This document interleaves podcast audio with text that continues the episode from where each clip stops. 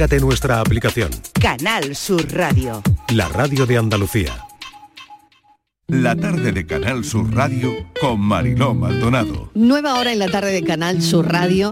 Voy a recordar una, una entrevista, la de CENET, esa charla con CENET. eh, nos destapó y reveló algunos secretos sobre mm, algunas capas profundas de su vida. ¿no? La verdad es que los momentos de, honestidad que hemos vivido y sinceridad en algunas entrevistas e incluso confesiones inesperadas, mm, seguro que eso ha mantenido a la audiencia pegada a la radio, que es lo que pretendíamos, que estas entrevistas llegaran, llegaran al alma. Y lo que sí tengo que agradecer es la elección, eh, destapar esas emociones como hizo, por ejemplo, Tener en el programa. Así que vamos a recordar esa entrevista y también vamos a recordar la de Raquel de Nacho. No se lo. La tarde de Canal con Maldonado. Ella se siente hasta que dejé de ayunar. y me nutrí de tus llamados. Ahora me miro al espejo y veo más sombra que hay una luz Descubierto también, no solo bajo de peso.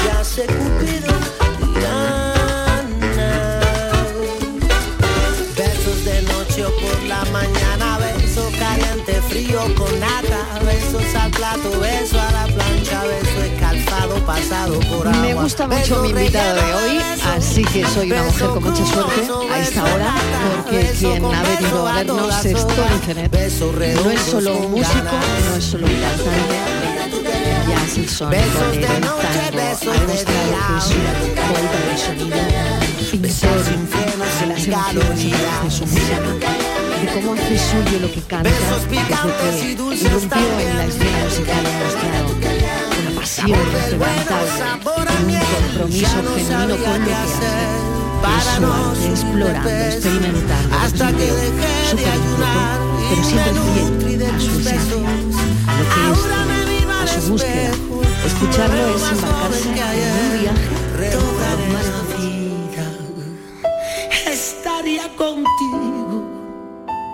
No me importa en qué forma, ni cómo, ni dónde, pero junto a ti.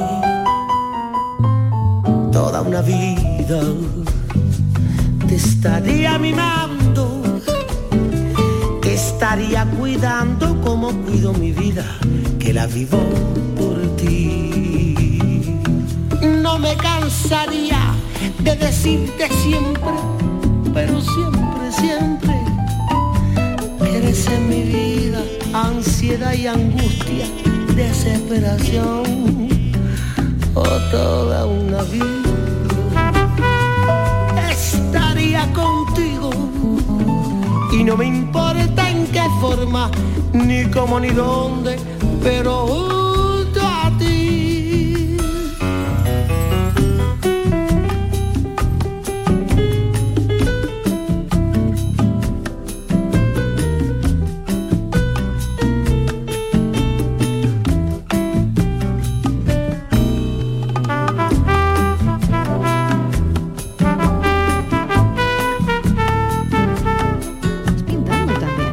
de siempre, de toda la vida. Eh, De hecho, yo tuve la duda de esa cosa de cuando tienes que elegir qué estudiar y la cosa estaba entre bellas artes o arte dramático y estuve ahí con una lucha interior. Mm, Te voy a decir una cosa, yo tenía siempre vocación también con la psicología, entonces nunca se sabe. Lo curioso de todo esto es que al final, si hay algo que realmente mm, eh, te toca la fibra sensible, yo creo que la vida se va a encargar de devolverte el camino. Oye, porque el cenet adolescente, ¿cómo era? Un poquito loco, yo creo, No. inquieto. ¿En serio? Inquieto, curioso Qué sobre raro. todo. Yo creo que, sobre todo curioso. La curiosidad es lo que siempre eh, ha marcado mis pasos y sigo siendo igual de curioso. Me meto en berenjenales, soy como un gato en ese sentido, siempre estoy dándole a la madeja, me meto en berenjenales que a veces pienso, ¿dónde te has metido? ¿no? Pero son berenjenales que me llevan siempre a buscar el porqué de las cosas, a buscar cómo funcionan las cosas, a buscar cómo se abre la cajita y ver cómo funciona por dentro. y, uno madura eh, con el tiempo. Eh, ¿Qué tienes de niño y qué tienes de señor? Bueno, de niño precisamente tengo esa capacidad que espero que no se pierda nunca de poder seguir jugando, de poder seguir mirando las cosas como la primera vez, abordando las cosas siempre como la primera vez, con esa frescura y no digo que lo intento, digo que lo hago porque lo noto cuando abordo una canción que has podido cantarla un millón de veces y en ese sentido la abordas como si fuera la primera, pero también, eh, hombre, el señor tiene uno pues mm, un montón de camino que ha recorrido, que no digo que sea todo ni mucho menos, pero son ya 56 palitos. Que Venga ya, pavo, ¿eh? pero si no los aparenta, ¿qué dices? solo amarte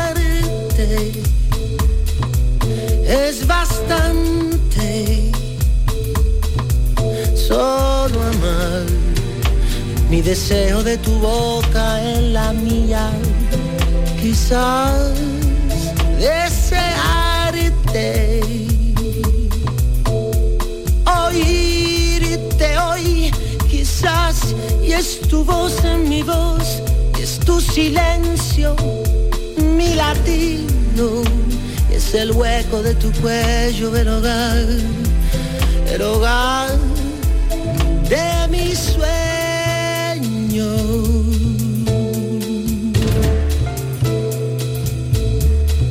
Qué bonito es esto. ¿Cómo llegas aquí? ¿Cómo, ¿Cómo ha sido? Porque hablábamos al principio, yo contaba que eres un tío que está constantemente en búsqueda, ¿no? de sonidos, de historias, de esto cómo llega, cómo te ha llegado este amarte. Em, yo quería jugar con la electrónica, a mí, eh, yo quería conseguir atmósferas diferentes y andaba en búsqueda de atmósferas. Siempre que voy a abordar un disco, me tiro un año antes eh, creando una playlist, por ejemplo, de, canciones que me inspiren para ver más o menos lo que hacia dónde quiero ir. y mm, evidentemente sí tenía claro que una de las atmósferas que quería conseguir es esta especie de ritmo constante, que, fuera como, como una especie de tren que va ahí detrás, ¿no? Y que no es el ritmo orgánico de una batería a la que estoy acostumbrado, una batería de jazz, que se nota perfectamente la humanidad, sino que mm, en este caso que la humanidad fuera más con el contrabajo y con la madera, que va, digamos, cabalgando sobre ese sonido. A partir de ahí ya fueron elementos que se fueron uniendo. Yo tenía que ir uniendo elementos. Eh, en este caso, eh, es el contrabajo de Lila Horowitz, que es nuestra nueva contrabajista en la banda desde hace un tiempo para esta parte. Ella viene de haber hecho el repertorio de Piazzolla. A mí me dejó alucinado porque el Piazzolla tiene una fuerza, una potencia maravillosa. Eh, salí del concierto de, de, Piazzolla como si hubiera visto un concierto de rock and roll. O sea, alucinante. Sí, sí, de verdad, con una, vitalidad y una potencia. Y a partir de ahí dijimos que teníamos que hacer un, Lila y yo, que tenemos que hacer un tema. Se unieron distintos elementos. Uno de ellos era un poema precioso de Magdalena La Sala, que mm, dentro de que el disco está compuesto con nueve poetas diferentes, Magdalena es, digamos, la madre de todos los poetas.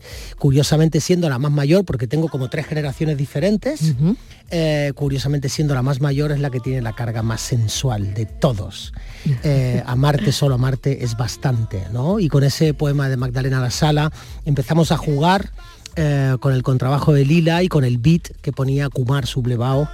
Y, yo no quería perder esa organicidad. Eh, mi forma de cantar tenía que estar y, el, y el, rasgado del, del, contrabajo también. Así que con esos elementos jugamos y jugamos hasta que encontramos el duende, ¿no?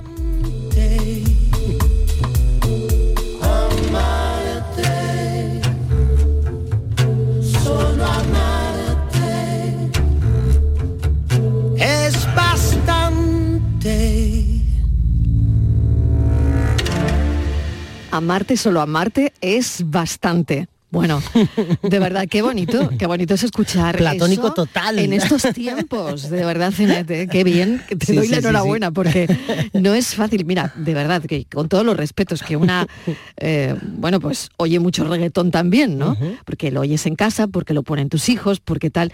Pero esto es un regalo. Esto es un regalo. Bueno, amarte solo amarte es bastante. Dices, bueno, ¿en qué canción de los próximos 10 años vamos a escuchar esto? Eh, que claro, fuera del reggaetón, ¿no? Y fuera de, lo que es tendencia y que, oye, que con todos los respetos también, ¿eh? Pero es que... Yo creo que uno, uno tiene el mundo que se hace. Es decir, eh, generalmente uno si yo lo, cuando, miro alrededor muchas veces me doy cuenta de la gente con la que me rodeo, con la que me gusta charlar, tener una buena, una buena charleta, con un buen café. Miro mm, mi estudio, mis libros, miro alrededor, miro la música que escucho, veo mis playlists, por ejemplo, y con quien hablo de cine, las películas que veo. Y en cierto modo pienso que uno se hace el mundo que, quiere percibir. Hay muchos mundos, eh, como decía la famosa frase entonces yo creo que de alguna manera eh, sí que existe eh, la buena música, sí que existen los lugares donde, donde si te apetece y quieres vas a encontrar buena música y depende si, si estás en el contexto lo puedes, lo puedes encontrar. Pero después de esto tú mañana te sientas con personas, pues por ejemplo, que tienen un problema, Hemos pasado el día de las enfermedades mentales hace muy poco. Hemos hablado de la relación de la droga con la enfermedad mental. Es decir, cómo a veces la droga es un disparador de esquizofrenia, de trastorno bipolar. Pero cuando la gente te ve ahí sentado y es Tony Zenet, ¿qué dicen? Em, hay personas que no me conocen como artista, eso está muy bien por un lado. Y las personas que me conocen como artista, hay todo un proceso previo donde estamos hablando de tu historia personal, donde yo estoy abriendo una especie de mm, canal de comunicación donde es un canal muy terapéutico, es un canal donde estamos hablando con otro sentido de las cosas. De hecho, yo digamos que ya tengo cierto, ¿cómo te diría yo?, cierta técnica para apartar a un lado cuando llegan los saludos iniciales, todos los preámbulos, y ya hemos hablado un poco, si me conoce, si hemos hablado un poco del último concierto, siempre hay como una parte, se cierra una caja, se abre otro cajón y entonces eh, abordamos, eh, abordamos la práctica. Y a partir de abordar la práctica, cualquiera que esté conmigo se da cuenta que con, quien está hablando no es con la persona que está en el escenario, sino con la persona que va a ayudarle a tratar una serie de problemas. Y tú cuentas tu experiencia porque les vale a ellos, es decir, el hecho de que, bueno, tú lo has contado públicamente, ¿no? Tu, historia con las adicciones. Eh, ¿Sirve cuando tú lo cuentas o no necesariamente? Ellos saben que tú vienes de ahí también. Cuando estoy en un contexto de drogodependencias, sí, porque hay un proceso de identificación y yo lo utilizo. Eh, de hecho, en los equipos multidisciplinares siempre hay un psicólogo, un psiquiatra, un médico y un terapeuta que es el que ha pasado por la experiencia de la drogodependencia. Entonces, generalmente los pacientes de drogodependencia se identifican conmigo. Por lo tanto, no pasa nada. Yo puedo decir, de hecho, no solo puedo, debo decir, sé lo que sientes porque yo he pasado por eso. Mientras que a lo mejor un psicólogo que forma parte del equipo multidisciplinar no puede decir lo mismo. Por lo tanto, cada uno aporta según su, eh, digamos, según su estatus, ¿vale? Eh, no hace falta que diga esto mismo cuando estoy, por ejemplo, con un paciente bipolar o con un paciente que, venga por depresión, porque estamos en un contexto diferente. Pero en el contexto de las drogodependencias, sí, es bueno decir, yo he pasado por eso, sé lo que ¿Qué te ayudó a ti, Tony? A mí me ayudó a tener un propósito. Me ayudó también que yo venía muy agotado, muy cansado. A cada uno tiene sus circunstancias. En el momento en el que has llegado a un, tratamiento, dice mucho también. Al principio la gente dice que ha llegado porque por sus hijos, por su mujer, por su tal, por su cual. Cuando has hecho un tratamiento te das cuenta que no ha sido por nadie más que por ti, porque si no, no tiene sentido ninguno al final te das cuenta que todo lo que te rodea es secundario, lo principal eres tú y si tú no estás bien, lo demás no está bien. Por lo tanto, ha sido por ti, aunque quieras poner la excusa de que ha sido. Y lo curioso de todo esto es que muchas veces vamos empujados porque alguien cercano, como nuestra pareja, nos ha dicho, o vas o nos separamos. Claro. es decir, que puede que el primer impulso sí no sea venga tuyo, no sea tuyo, pero, una vez ahí tienes que convencerte que estás por ti. Claro, y una vez ahí estás solo. Absolutamente. O sea, eres tú el que debe bucear en eso que te ha llevado a ese punto. Sí, sí, y el que piensa lo contrario está equivocado. Es decir, yo de hecho durante mi tratamiento primero estuve ingresado, pero cuando empecé a convivir, a re convivir con mi pareja, yo tenía que estar solo viviendo dentro de esa casa, pero de una manera paralela. Es decir, tenía mis horarios de comida, mis horarios de, gimnasia, de deporte, de terapia, pero sin juntarme demasiado con los horarios familiares. Todo lo que te pasa interiormente debe pasarte a ti solo. Bueno, con tu grupo. Fíjate, luego estaba pensando en, lo que es tu carrera, ¿no? Tu carrera son chupitos, es un trago, es eh, alternar. Es, ¿cómo, ¿Cómo casas todo eso? Mm. Porque estás, ¿no? Sí, te sorprendería saber que un... Y porque, perdona, todo es alcohol. Es decir, eh, eh, vivimos una cultura de yo me voy con Fran a tomar unas cañas. Eso te iba a decir. No a tomar un café. Eso te iba a decir. Voy a, unas cañas, ¿no? No hay más o sea, es lo que tenemos interiorizado, ¿no? Sí, sí, no hay más alcohol y drogas en mi profesión que en la tuya. Es decir, un 18% de la población mundial, albañiles, fontaneros, maestros de escuela, curas. Yo tenía un compañero que era cura. Lo digo por esto, ¿eh? para que nos entendamos todos. Gente de la radio, gente de la tele, gente, empresarios. Eh, un 18% de la población mundial tiene vulnerabilidad a el abuso de sustancias o comportamientos adictivos. Por lo tanto, nos sorprendería saber que en mi profesión hay tantos como en la tuya. Claro, claro. Sí. ¿Es así? Es así, es así. Y yo tenía mi, mi terapia de grupo cuando me ingresé y luego cuando hice prevención de recaídas, que viene a ser tres años enteros después, tenía pues gente de todas las profesiones. Tenía farmacéuticos de compañeros, tenía productores televisivos, mm, eh, médicos, por ejemplo, que abusaban de las propias medicinas que recetaban, mm. policías. Y uno llega a esa terapia y dice, hola, soy Tony y, esta es mi vida. Sí, y eso uno para, para sentarse ahí necesita romper algo. O sea, necesitas estar muy seguro de que quieres salir, ¿no? Sí, eh, romper, por supuesto, durante el tiempo que va durando tus, tus primeras terapias, tienes que ir rompiendo muchas capas de resistencia. De hecho, tú vienes resistente y tú te crees que eres fuerte, pero esas capas se van rompiendo. Hay una serie de catarsis que se van provocando por parte del terapeuta y va rompiendo, pero rompiendo además de manera dolorosa, porque vas siendo consciente. Ten en cuenta que tú fabulas una vida que no tienes, te crees lo que no es real y niegas tu enfermedad. La enfermedad de adicción, dicho por la Organización Mundial de la Salud, es una enfermedad crónica, mortal y que se niega a sí misma. ¿Vale?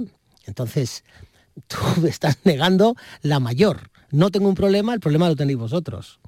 Cuando llegas al ingreso y empiezan las terapias de choque, eh, ahí ocurren muchas cosas, tienes que romper muchas capas, es como una cebolla eh, hasta que te quedas en el corazoncito y ahí hay mucho sufrimiento, evidentemente, porque te vas dando cuenta que has hecho mucho daño a los demás, que te has hecho mucho daño a ti mismo y que te has creído un montón de cosas que no son reales. Y es importante, Tony, la terapia, es decir, em, bueno, yo te estoy viendo como un terapeuta excepcional, ¿no? Porque es verdad, ¿no? Alguien que tenga la suerte de compartir tus terapias, bueno, es que eh, le hablarás con, con, todo el sentido de la propiedad de lo que le puede pasar o lo que puede estar sintiendo compartiendo todo esto. Esto parece que se da mucho en este tipo de terapias donde se elige a alguien que verdaderamente tenga ese pueda tener ese refuerzo con las personas que quieren salir, ¿no? lo que es, importante, ¿no?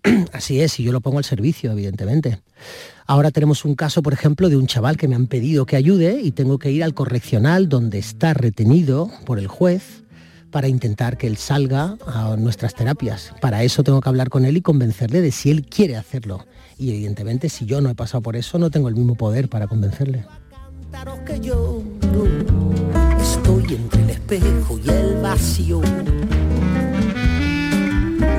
Estoy entre el la men y el desacato. Estoy entre la cuna y el sudario. Estoy entre el anzuelo y el recato entre la senectud y el parvulario. Estoy entre la paz y el laberinto, entre la realidad y el holograma. Estoy entre el deber y los instintos, entre la cicatriz y el melodrama. Estoy entre el silencio y el jaleo. Estoy entre la piel y los disfraces Estoy entre el deber y los deseos, en el término medio del desfase.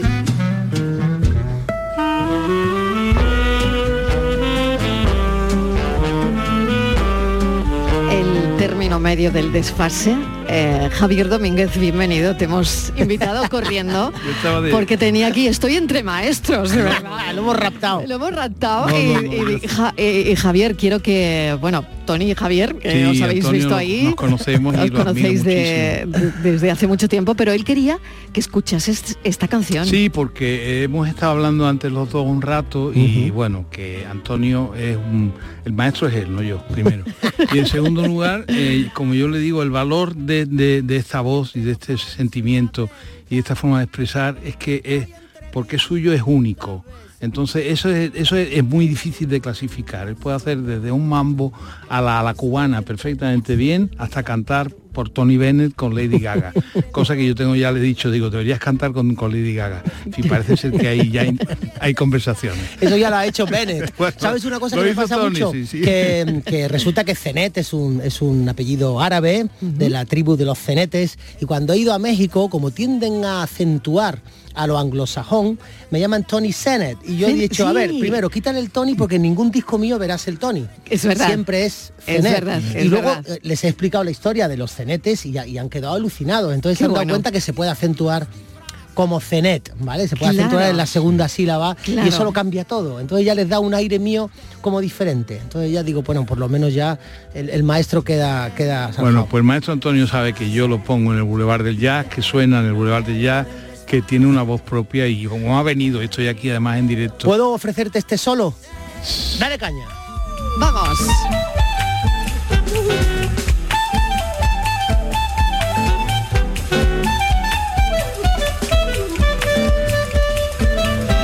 Manouche perfectamente, o sea, es Magnífico, puro- ¿eh? Es puro manouche, Sí. o sea, jazz de, de la zona europea, del no- de la Europa del Este, y o se podía hacer y decir esto, algo que hizo Django con Steinfeld Grappelli, maestro al que conocí y tuve el honor de conocer, y puede estar en esas claves. O sea, por eso es tan polifacético y tan universal y tan nuestro, y por eso le, admiro y le quiero mucho.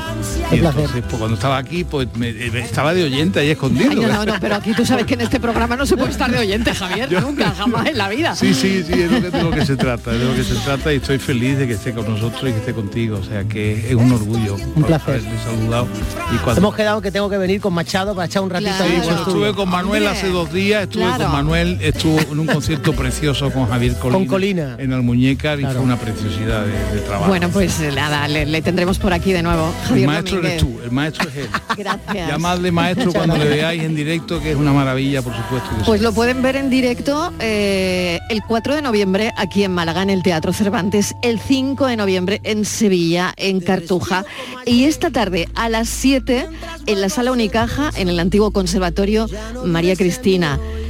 Javier, gracias, un beso. Gracias a ti siempre, maestro. Un abrazo. Un maestro. Muchas abrazo. gracias, de verdad, gracias. Te respiro como ayer, mientras vuelvo a ser quien soy.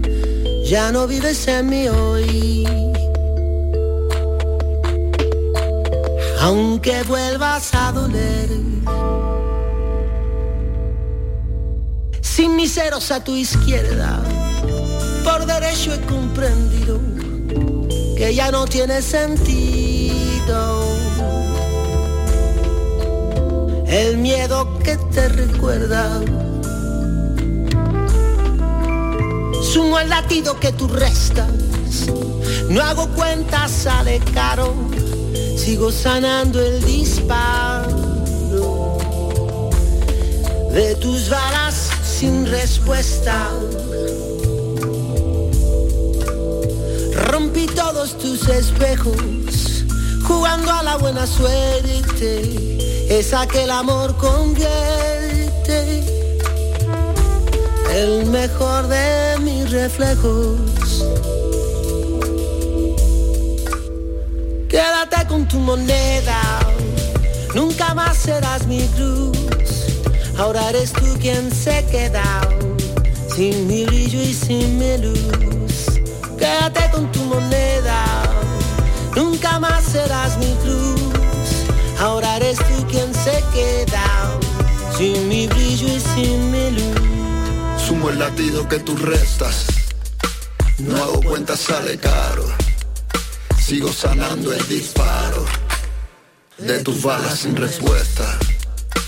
Rompí todos tus espejos, jugando a la buena suerte. Esa que el amor convierte, el mejor de mis reflejos. Quédate con tu moneda, nunca más serás mi cruz. Ahora eres tú quien se queda, sin mi brillo y sin mi luz. Quédate con tu moneda, nunca más serás mi cruz. Ahora eres tú quien se queda, sin mi brillo y sin mi luz.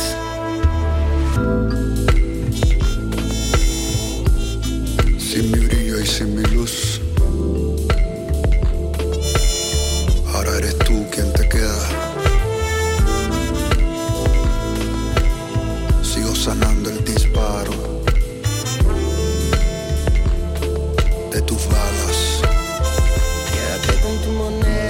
Ceros a tu izquierda, por derecho he comprendido que ya no tiene sentido el miedo que me recuerda. Quédate con tu moneda, nunca más será mi cruz. Ahora eres tú quien se queda sin mi brillo y sin mi luz. Sumo el latido que tú restas, no hago cuenta, sale caro. Sigo sanando el disparo, Ahora eres tú quien se queda, tus balas sin respuesta. sin mi brillo y sin mi luz.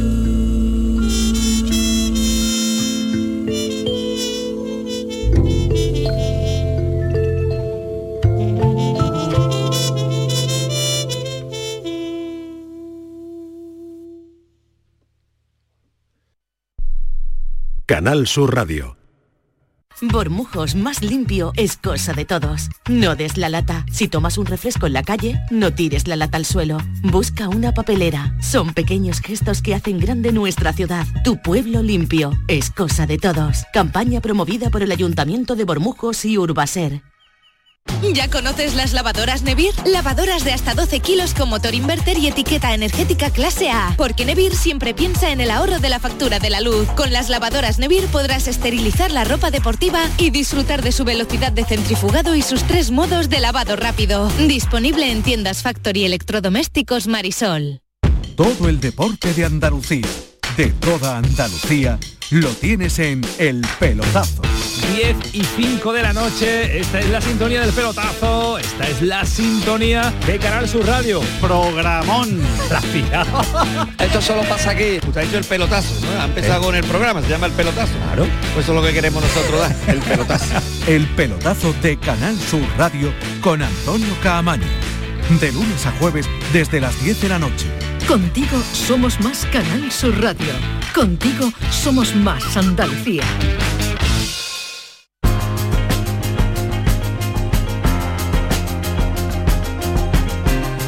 La tarde de Canal Sur Radio con Mariló Maldonado. En el mundo de la investigación privada, a veces la realidad supera a la ficción. Lejos de los clichés de las escenas de películas, series, ser detective es un oficio que sin duda requiere agudeza y sobre todo también una gran dosis de, de humanidad. En un mundo donde los secretos se guardan detrás de puertas cerradas y las sombras esconden más de lo que el ojo puede ver, los detectives privados se convierten en esos guardianes de la verdad porque la buscan. A pesar, como les digo, de las representaciones glamurosas en la pantalla grande, que no creo ni que haya tantas persecuciones emocionantes ni encuentros oscuros en callejones como en muchas series, sí los hay, nuestra invitada nos lo contará. Y otra cosa, yo creo que ya no trabajan con lupa. La tarde de Canal Sur Radio con Mariló Maldonado.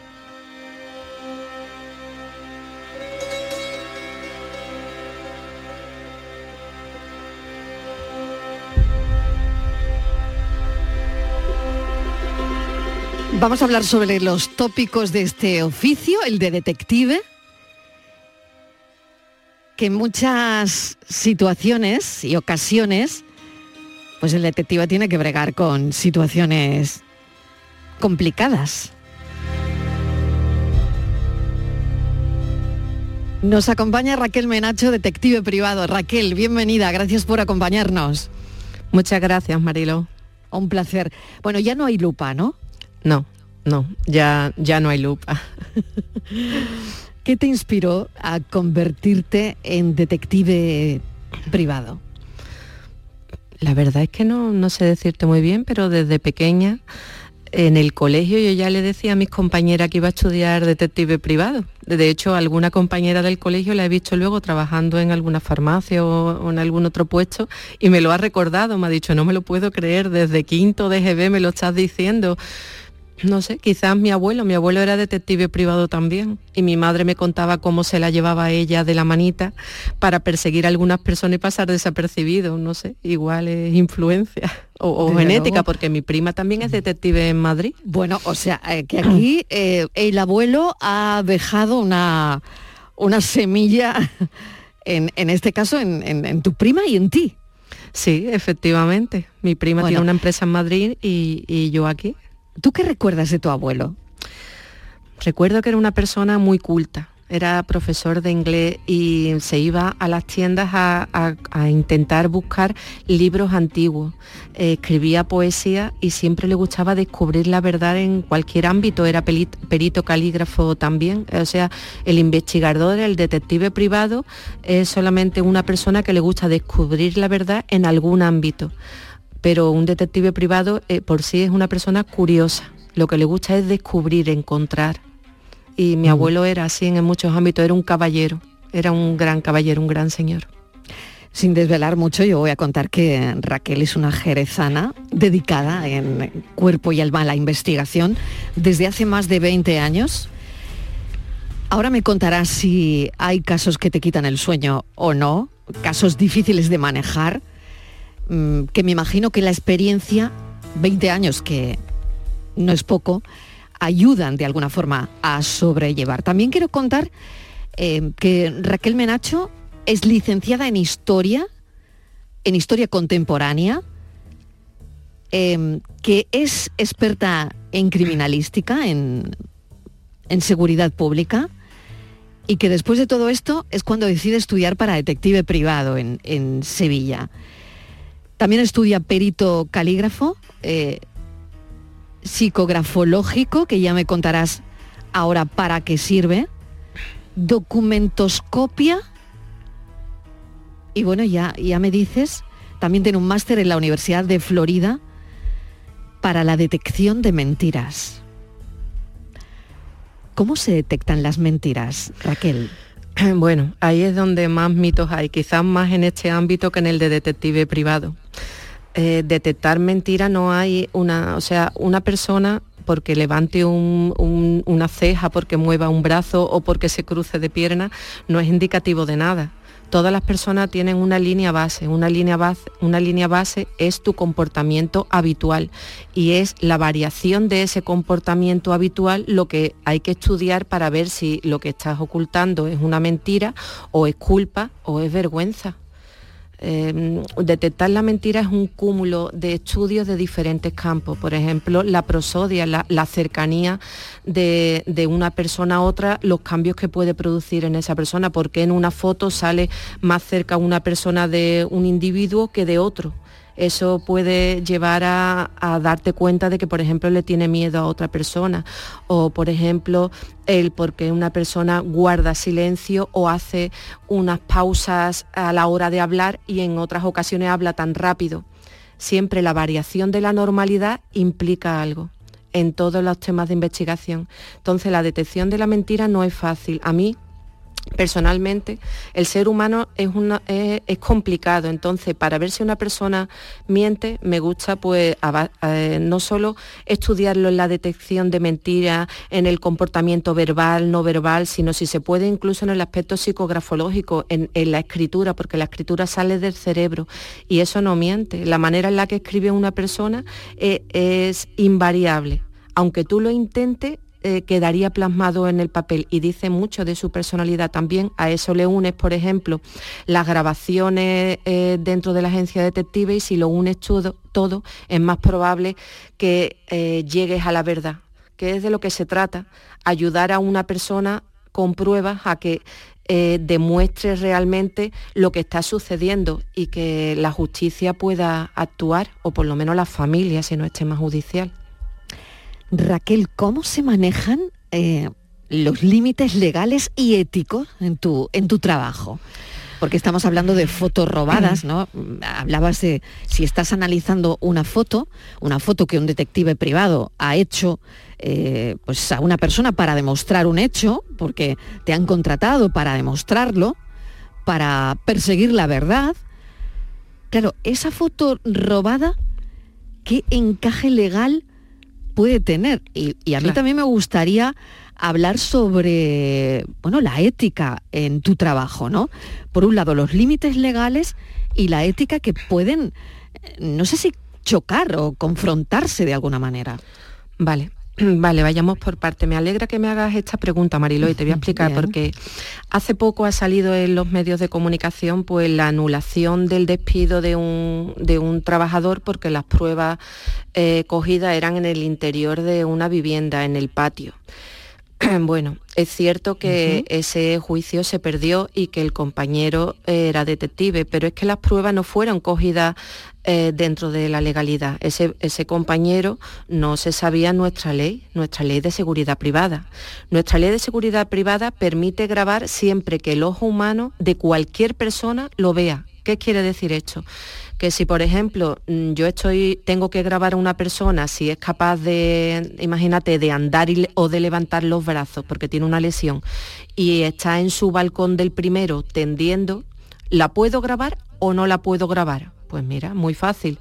Si cualquier persona que pase, sea o no detective, levanta la vista y lo ve, la puedo grabar. Ahora, si yo tengo que coger y hacer algún tipo de esfuerzo para grabarla, es decir, subirme a otro bloque para meter en la cámara con el zoom y ver lo que está haciendo, eso invade su, su intimidad, su privacidad. Entonces, esas imágenes no serían válidas para el juicio. En el caso que se, que del compañero, bueno, si andando cualquier persona por la calle puede ver el jardín de esa persona porque no está vallado, porque tiene una tapia muy pequeña o porque lo tiene con reja y todo ser humano lo ve, pues yo lo puedo grabar porque esa persona no está protegiendo su intimidad.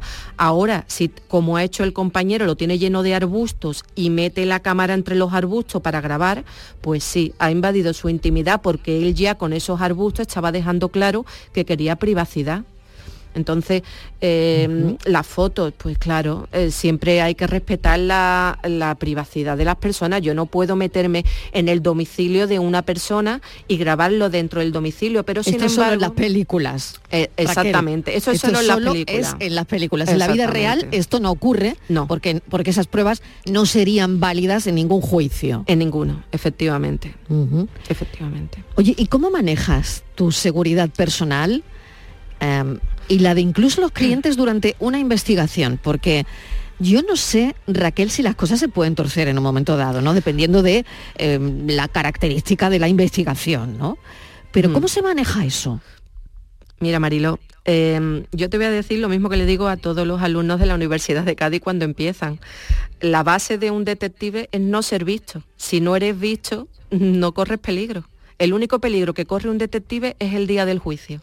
¿Por qué? Porque te dejas ver y sabes quién eres, pero en el trabajo lo normal, lo normal es que no seas ni visto ni detectado, porque si no estás haciendo mal tu trabajo.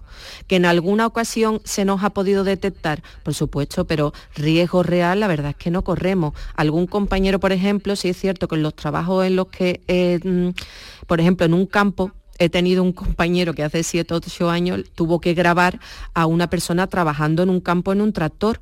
¿Qué pasó? Que claro, como estaba el coche solo en medio del campo, fue detectado. Entonces cogió el hombre, ni, ni corto ni perezoso, se montó en el tractor y le pasó por encima del coche a mi compañero. Madre mía. Pero eso es anecdótico. Nosotros, nuestro trabajo es no ser visto. O sea que el peligro que corremos es, es mm, puntual y anecdótico el día del juicio, que sí es cierto que me gustaría reivindicar aquí que se nos pidiera la tip y no el nombre en juicio.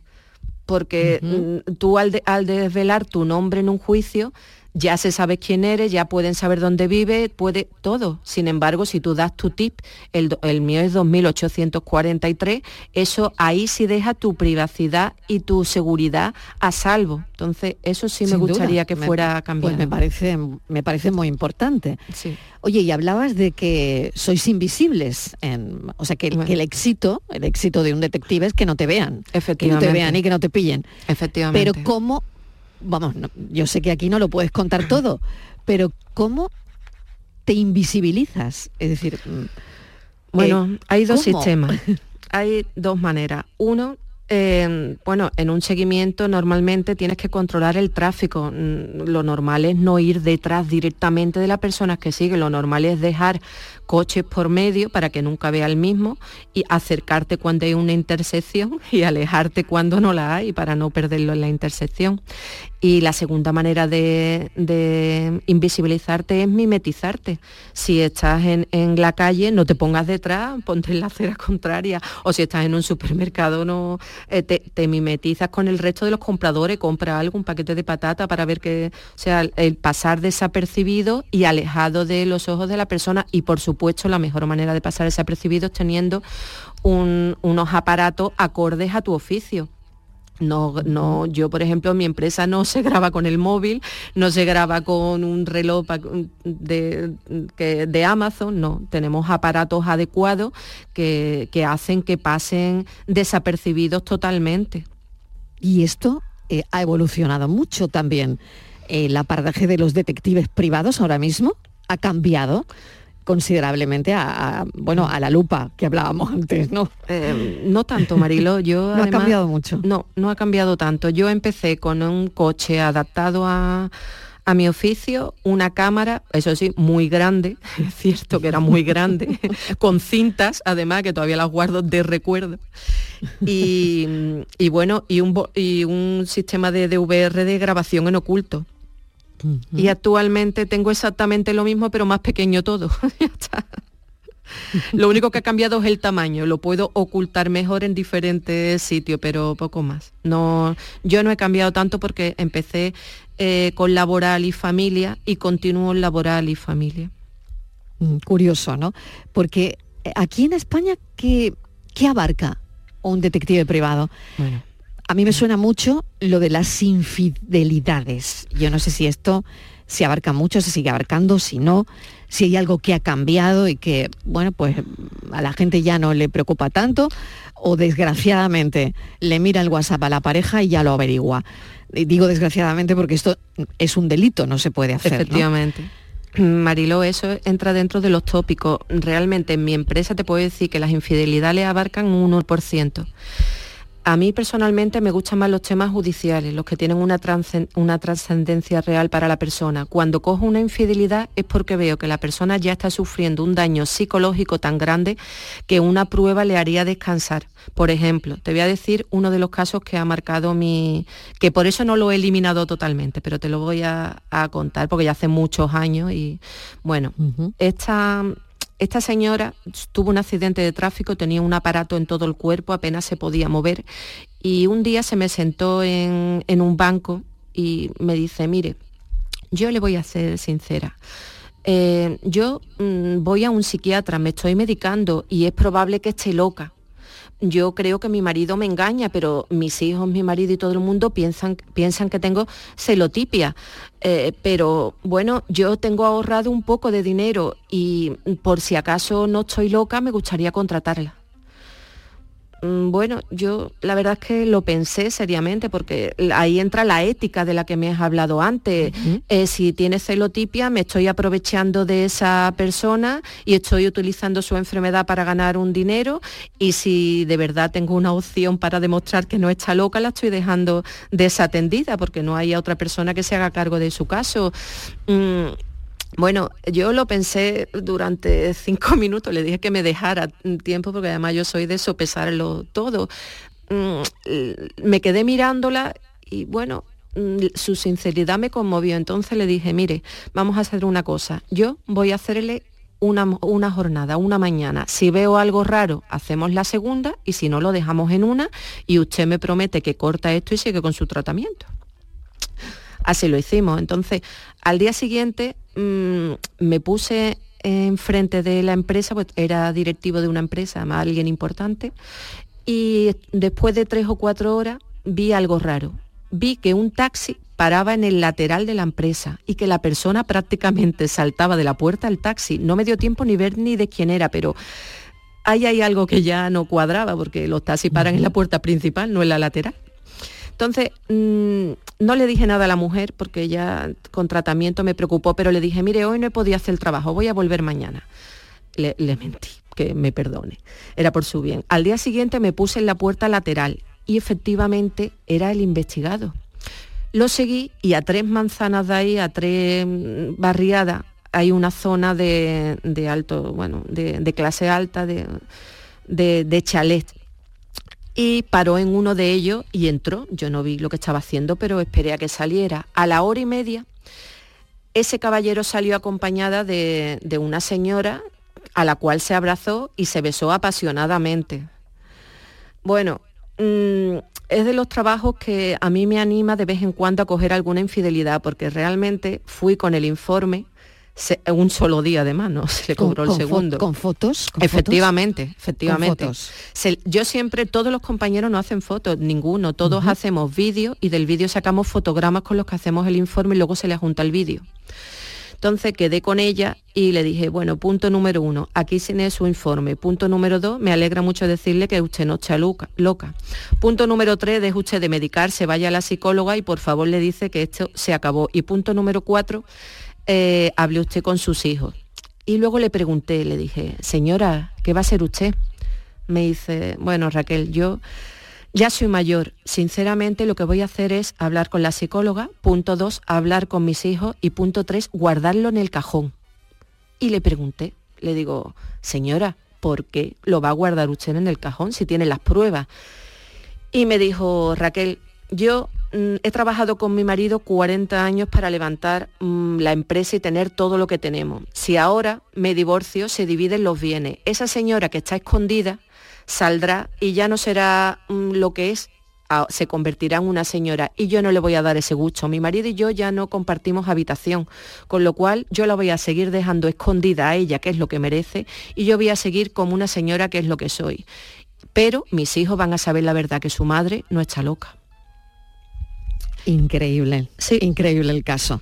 Es decir, bueno, eh, toda la decisión al final, eh, pues la tomó ella, como era lógico, sí. pero tenía las pruebas. Esas pruebas de la infidelidad guardadas en un cajón y al final ella decidió pues no, no dejar a su marido, ¿no? Pero, pero se demostró que efectivamente pues no estaba loca, ¿no? Claro, que es muy es muy importante. Por otro lado, la dignidad. Importantísimo, ¿no? Importantísimo.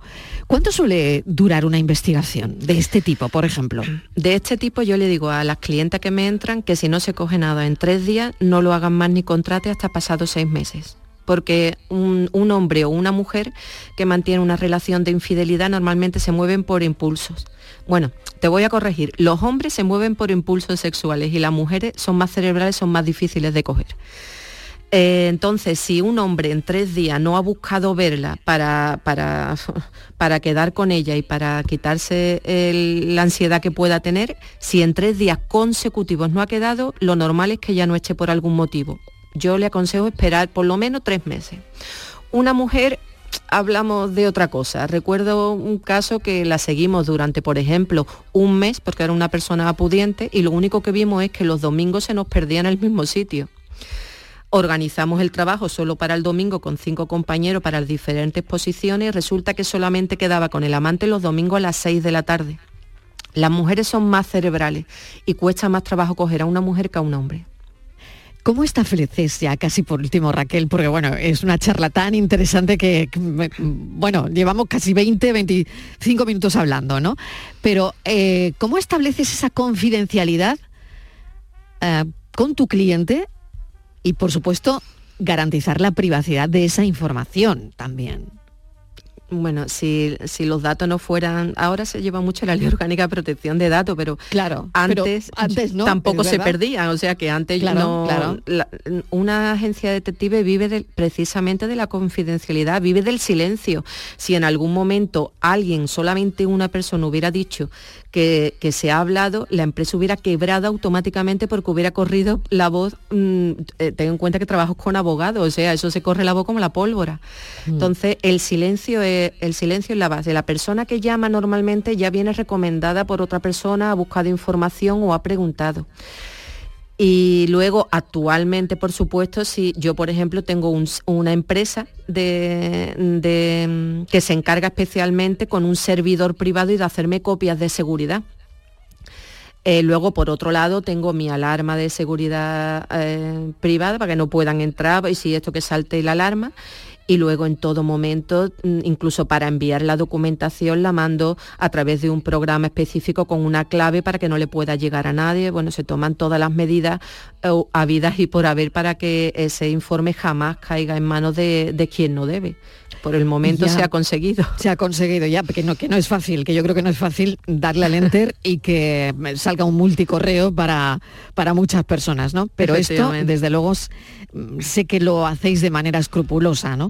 Sí. Y para terminar, ¿qué es lo que crees que la gente suele malinterpretar o entender mal de tu profesión?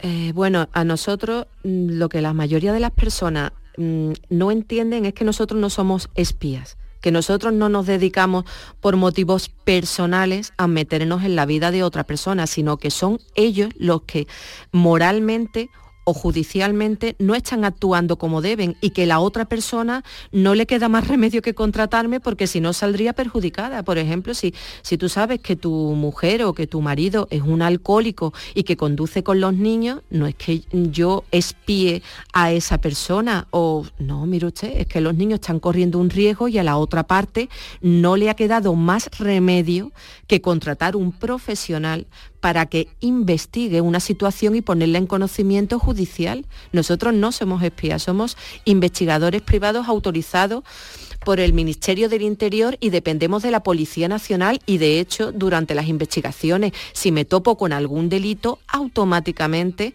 llamo a, a seguridad privada y doy parte. Raquel, ha sido un placer esta charla. Raquel Menacho, Muchísimas detective privado. Bueno, nos hemos adentrado en este mundo que es tan interesante, fascinante, que a lo mejor no es de película. Es verdad que a lo largo de la historia, la literatura, el cine, eh, pues os habéis forjado una imagen, pero bueno, hoy hemos tenido de primera mano mm, a Raquel Menacho, que nos ha acercado su trabajo. Gracias. A ti, Marilo, muchas gracias. La tarde de Canal Sur Radio con Mariló Maldonado. Contigo somos más Canal Sur Radio. Contigo somos más Andalucía.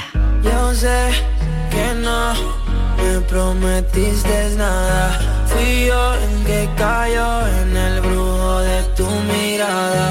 Tu aroma se quedó en toda mi almohada y las sábanas mojadas. yeah. Hay tantas